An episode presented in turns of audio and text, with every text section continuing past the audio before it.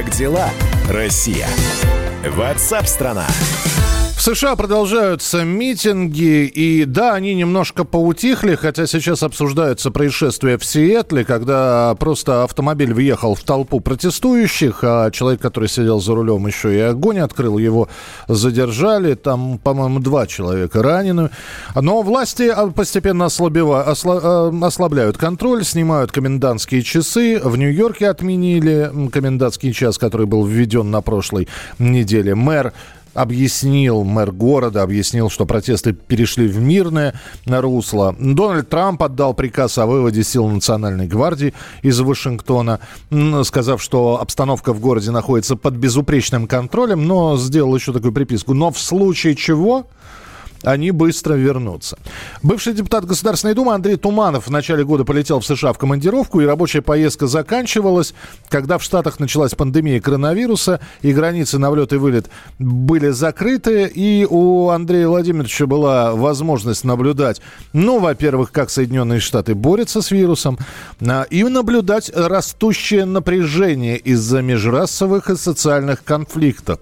Но а вот это было растущее напряжение или оно и было, и никуда не исчезало? Об этом мы как раз и спросим у Андрея Туманова. Андрей Владимирович, приветствую, здравствуйте. Да, да, привет, да. Вы видели вот э, действительно вот это вот неравенство, про которое сейчас говорят, которое, ну, по словам афроамериканцев, встречалось на каждом углу?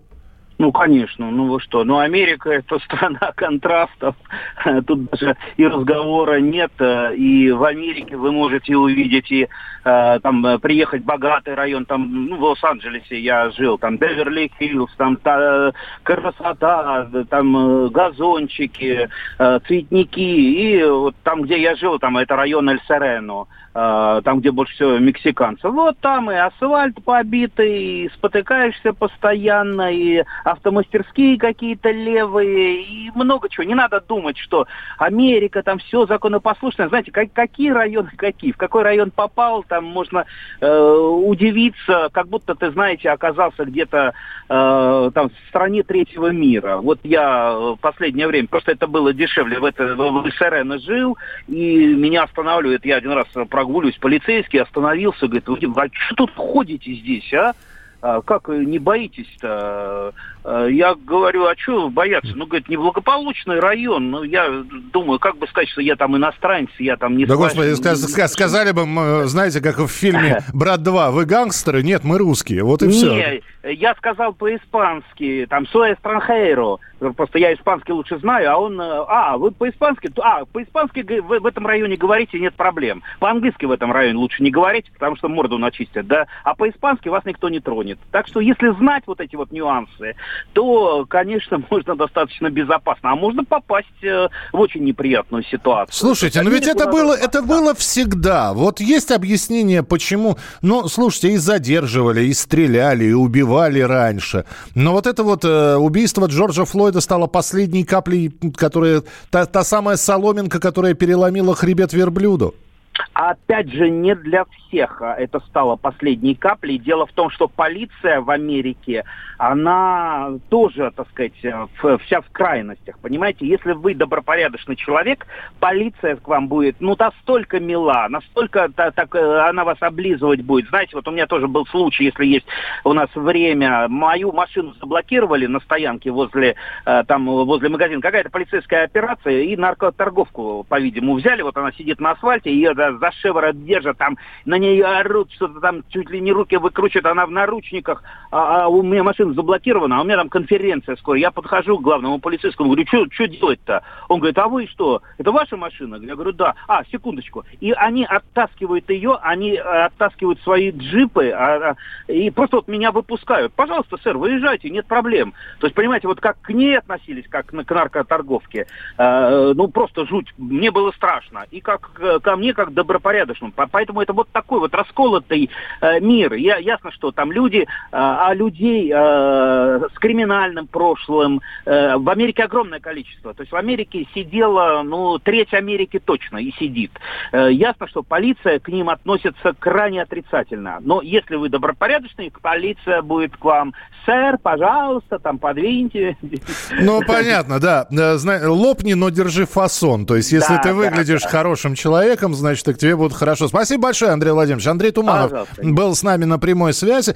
Кстати, вот эти вот все протесты, митинги, э, марши мира, шествия, они почти никак не отразились на рейтинге Дональда Трампа. А я напоминаю, что сейчас такая предвыборная гонка, но фактически не финальная, предфинальная стадия. В ноябре выборы состоятся в США. И как показывает опрос, который был проведен телеканалом CNN и изданием Wall Street Journal, э, действия президента в целом одобряют 45% американцев. За переизбрание Трампа готовы голосовать 42%, за бывшего вице-президента США Джозефа Байдена 49%. Но вот эта вот разница в 7%, как говорят эксперты, она до того минимальная, что, в общем-то, на нее и не стоит обращать внимание.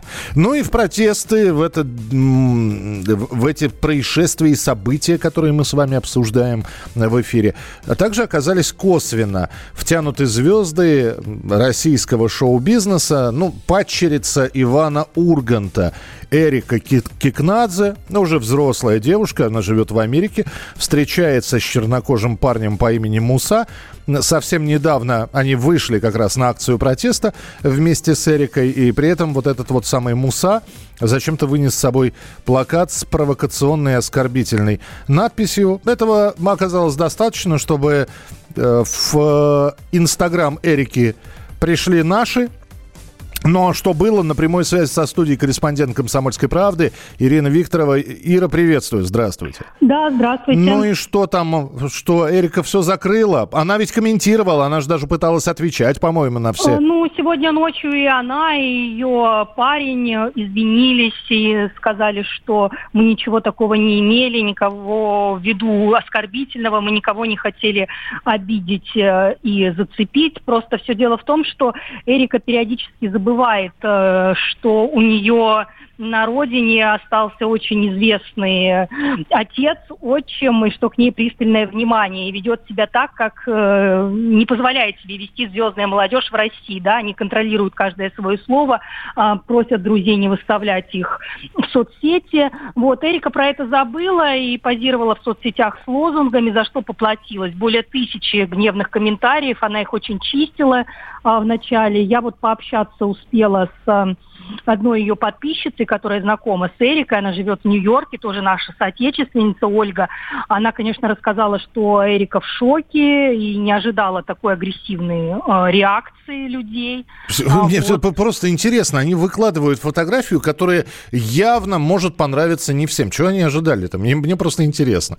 Или они... Ну, видимо, видимо, ожидали, что будут читать э, их друзья только, да, ага. забыв о том, что из-за ее звездного отчима у нее немножко иная аудитория, не только ее сверстники и а, друзья по Нью-Йорку, да, из Нью-Йорка. Ну, то есть они извинились сейчас, да? А, да, он извинился, этот парень. Ну, видимо, были вынуждены, я так думаю, после звонков из России, потому что вся пресса вчера только и делала, что а, писала об этом. Да, да для, для того, чтобы было понимание, но я думаю, что нас э, взрослые люди слушают. Я просто напомню, что у парня на плакате было написано, что система нас сильнее, чем мы ваших дочерей. Ну, вот, да, видимо. Ну, видимо, так вот Хотя я. он знаком с, с Иваном Ургантом Муса, а, так как они встречаются уже уже больше года. Иван со своей супругой бывает там, в Америке, поэтому, в общем-то, а, непонятно, почему он не предположил эту реакцию. Да, вроде бы людям-то не по 12 лет, уже студенты, взрослые должны были предугадать. Слушайте, они ком- комментарии они не закрыли, то есть комментировать они по-прежнему. Они не закрыли, комментировать можно, но комментарии подчищенные, значительно подчищенные. Ну, думать надо, конечно. Ну, будем надеяться, что уже, когда следующие фотографии будут в Инстаграме, там, э, Эрики или Мусы, э, ее парня, появляться, значит, они уже будут трижды думать перед ну, тем... теперь мы не узнаем о том, что происходит по-настоящему в их жизни. Они будут ее очень сильно фильтровать, как это фильтруют все дети звезд. Но будем, на... опять же, да, это, это, такая, это такой миф, что, значит, то, что выкладывается в Инстаграме, это настоящая жизнь. Там Конечно, как, там-то это большой-большой миф. Спасибо большое, Ира. рецензия. Да, да спасибо, спасибо что пока, были с нами на, на прямой связи. Ирина Викторова, корреспондент «Комсомольской правды». А, так, 8967 200 ровно 9702. Э, сообщения, которые вы можете нам присылать. И уже через несколько минут удивительные все-таки новости. Иногда по, заголовкам читаешь, думаешь, господи, что у людей творится в голове. Э, украинские эксперты рассказали о том, что Киев может ударить по Арктике и Сибири. Мама дорогая, господи, ну вот неделя начинается. Хорошо, об этом поговорим обязательно с нашим военным обозревателем Виктором Баранцом. Все это через несколько минут в нашем эфире. 8 9 6 7 200 ровно 9702. Это ваше сообщение на Viber и на WhatsApp. 8 9 6 7 200 ровно 9702. Как дела, Россия? WhatsApp-страна летописцы земли русской к вам возвращаются. Я не буду там сейчас, не бойтесь, Роман, оппозиционно выступать. Ой, давайте про график послушаем. График, а все, что не по графику, нафиг, нафиг. Нафиг, нафиг, нафиг. Да, да, да, да. да. Роман, меня, конечно, от вас потряхивает, прямо скажем, да? Не, ну вы же это сказали. Я просто пытаюсь понять. Роман, вы не пытаетесь понять, вы ее родствуете. Не надо, пожалуйста, я вам делаю опять-таки замечание. Кашин-Голованов. Отдельная тема. На радио «Комсомольская правда». По будням в 9 вечера по Москве. Это позиция Олега Кашина из Лондона. А теперь э, Роман Голованов из леса.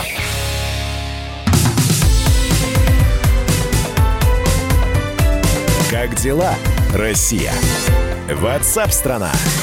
Мы продолжаем прямой эфир. В Москве откроется первый виртуальный кинорынок K-Buyers Event. Ну, что можно дословно перевести как ключевое событие для покупателей. В этом самом первом виртуальном кинорынке примут участие больше 120 отечественных кинокомпаний и закупщики из 40 стран – Международные участники получат доступ к эксклюзивным материалам по российским проектам, включая премьерные показы фильмов, сериалов, анимации, телевизионные шоу.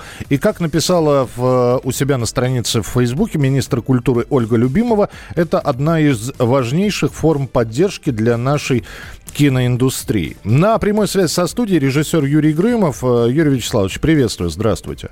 Да, здравствуйте. Ну здравствуйте. что, но, новые, новые веяния, новые формы продаж. Мы привыкли, что иногда вот надо с покупателем с глазу на глаз встречаться, а сейчас, видите, виртуально все это будет. Ну, мне кажется, что это нормально, потому что все-таки время диктует новые правила, и вы же видите, что из-за этого карантина, этой той самой паузы, вот эти всевозможные цифровые площадки, онлайн-площадки приобрели, ну, очень важное значение для людей, да, то есть люди получили доступ, и они этим пользуются. Плохо ли хорошо это для индустрии, это другой разговор. Потому что, конечно, люди привыкнут смотреть кино и сериалы э, в интернете, ну, у себя на гаджетах или там на телевизорах, да, а кинотеатры будут стагнировать, я больше чем уверен. Но то, что они сегодня сделали Э, такую, ну, такую площадку, где люди будут покупать, я имею в виду международные там дилеры, это хорошо. Во-первых, это приоткрывается окно еще шире э, в Европу, ну, во весь мир. Uh-huh. Да, Россию будут узнавать, э, появятся свои поклонники у того самого русского кино. И Поэтому я здесь не вижу никаких минусов. Как это будет происходить, достаточно ли будет контента, да, то, чтобы ну, обеспечить то есть, интерес разных стран, да, это уже другой разговор. Но то, что это важно, и то, что это открывает так сказать, и в Россию дорогу, и из России, э, да, то есть идет какое-то наше тоже влияние на мир. А конкурентоспособность, Юрий, как же? Ну вот э, то, что этого контента может быть достаточное количество, но он будет, ну, не хочется никого обижать, но низкопробным, правильно? Да, все правильно. Так, так оно и будет. Но открывая границы, э, повышается уровень, да. А, если те картины, которые там будут представлены, не будут покупаться, да, и какой-то продюсер будет на этом делать ставку, конечно, он будет требовать другого уровня производства. Но просто смотрите, чтобы вы понимали феномен того же американского кино. В чем он феномен? У них колоссальные рынки. Угу. То есть Америка завоевывает только рынки. Да? То есть поэтому... А сегодня российское кино, оно сконцентрировано вокруг русского зрителя. Понимаете, да, на территории России. А если рынки будут открываться, и мы будем туда попадать, то экономика будет расти. Возьмите самые прекрасные там, фильмы Джармуша с небольшим бюджетом. Посмотрите, как они э, мало зарабатывают. Но они зарабатывают по всему миру. Ну, условно, если 10 стран по миллиону, это уже 10 миллионов, правильно? Ну, с одной стороны, да, с другой стороны, Джим Джармуш не показатель, потому что он все-таки на главной роли в свое артхаусное кино приглашает голливудских звезд. Правильно, правильно. Но я просто говорю про то, что рынки, рынки большие. Да, да, нет, я а, понимаю. А да. кино а, тусуется вокруг а, а, одного, одной площадки. И там трех-четырех каналов, которые э, покупают и не покупают, и многие каналы сегодня сами производят э, контент. Да, это следующий этап. Когда открылись границы, пойдет, так сказать, ну, массовое производство, должно появиться так называемые независимые студии, то, о чем я всегда говорил. Потому что если не будет много студий, не будет этого самого разнообразия для зрителей. Почему, допустим, я сегодня работаю в театре, возглавляю театр «Модерн», и мы ставим спектакли, потому что в театре колоссальное количество производства. Большой спектр, понимаете, да? То есть очень широкий спектр в театре. Это завоевание, между прочим, Советского Союза, да, то, что у нас так много театров. Uh-huh. Да? А с кинокомпаниями у нас вяло. И вот подобные рынки, да, может быть, будут провоцировать производство, увеличение производства, открытие новых компаний. Поэтому я только плюс, и Министерство культуры э, молодцы, и вот госпожа Любимова, то, что они это затеяли, я считаю, что это хорошо. Эх, хотел, Нет, хотел я вас, Юрий Вячеславович, поймать да. на слове. Может быть, возврат в кино планируется. Но я думаю, что это отдельная, разго... отдельная да. тема для отдельного разговора. Спасибо большое, что были у нас в эфире. Режиссер Юрий Грымов. Итак, виртуальный кинорынок K-Buyers Event открывается в Москве. Откроется мы, знаете что, вот опять же, давайте не будем бежать впереди паровоза. Мы посмотрим. То, что э, закупщики из 40 стран приедут, это все здорово. А вот что они купят, в каких объемах, э, в каких количествах, вот за этим мы понаблюдаем и обязательно вам расскажем. Как дела, Россия? Ватсап-страна! Украинские эксперты рассказали о том, что Киев может ударить по Арктике и Сибири. Почему не по Африке? Правда, не украинскими, а американскими ракетами. Так, киевские аналитики сообщили, что ракетное вооружение американских стратегических бомбардировщиков Б-52 способно ударить по России без захода этих самолетов, контролируемое нашими ракетными комплексами «Тайфун» э, в воздушное пространство. С чего вдруг такие громкие заявления? Что это вот... Мы к военному обозревателю сейчас э, пойдем в гости. Виктор Николаевич Баранец. Виктор Николаевич, приветствую, здравствуйте. Приветствую тебя, Миша, приветствую тебя. С чего бы вдруг? Что это? Вроде весна закончилась, обострение прошло. Чего они вдруг Арктика, Сибирь, ударить ракетами? Во-во-во, Миш, правильно, ты про обострение. Ведь давай вспомним вот э, э злоключения такие, э, такого же вида маразма, например, они говорили, что для разгрома российской армии Украине потребуется два дня. Они говорили, что Крым возьмут за, э, за день. Они там э, изобретали разного вида оружия, которое не существует. Ну, видно, видно, что на этот раз они знали э, чудовищное состояние украинской ФВС и взяли, теперь переключились на американцев. Угу. Ну, хоть как-нибудь укусить, хоть американскими, но зубами. Но тут, Миша, еще есть одна особенность. Э, на Украине там же не только в правительстве, но и в информационной сфере рулят э, информационные кошевары э, Соединенных Штатов Америки. Это уже давно не секрет.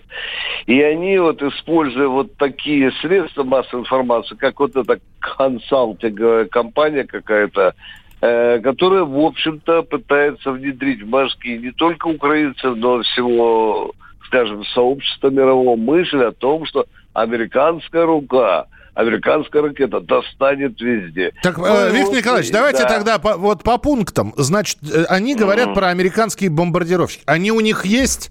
У них mm. есть вооружение с, с Б-52 у Украины? Нет, конечно, они там из 10 самолетов, даже простеньких, 11 э, делают, мастерят и летают. А у американцев, конечно, есть. Но дело, да, причем он достаточно грамотно. Украинский эксперт называет тактико-технические характеристики вот этих американских ракет. Одна может запускаться с дальностью 980 километров, вторая 1200 километров.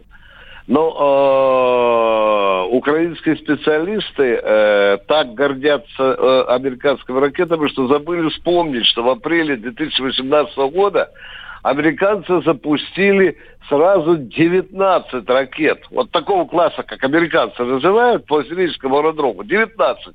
Так вот, только только 7 достигли цели, потому что остальные 12 сирийцы на нашем буке, это зенитный ракетный комплекс, сняли с неба, как сонных мух э, с потолка. Это, это раз. Но ну, украинцы, видимо, это не интересует.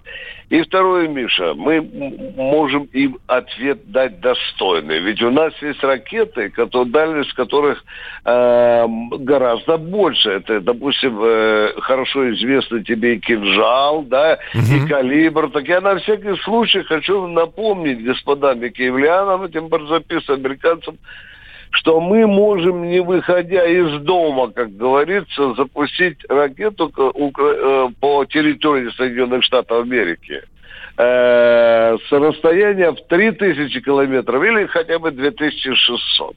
А вы знаете, Михаил, что э, у нас есть э, такое, в общем-то, граница между Соединенными Штатами Америки и, и Россией, вы знаете, есть всего лишь 4 4 с небольшим километра, да, да. да, да. Так что это мы напомнили украинцам, что у нас есть чем э, ответить адекватным образом. Но видите, Михаил, меня тоже э, интересовал сегодня с утра этот вопрос. Ну, где Украина, да, где Арктика, где Сибирь.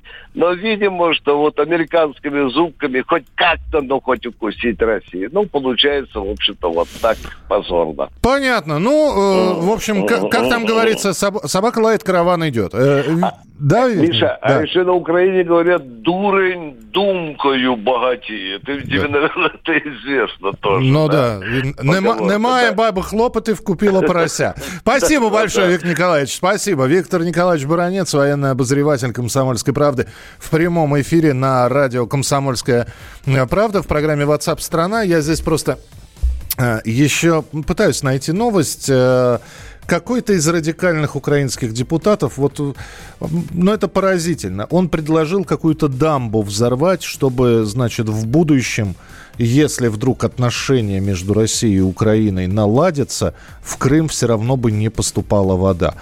Посмотрите, в интернете эта новость есть, я вот, что называется, по заголовкам пробежался, ну, в общем... А, продолжается вот такая вот риторика. Оценивайте ее сами.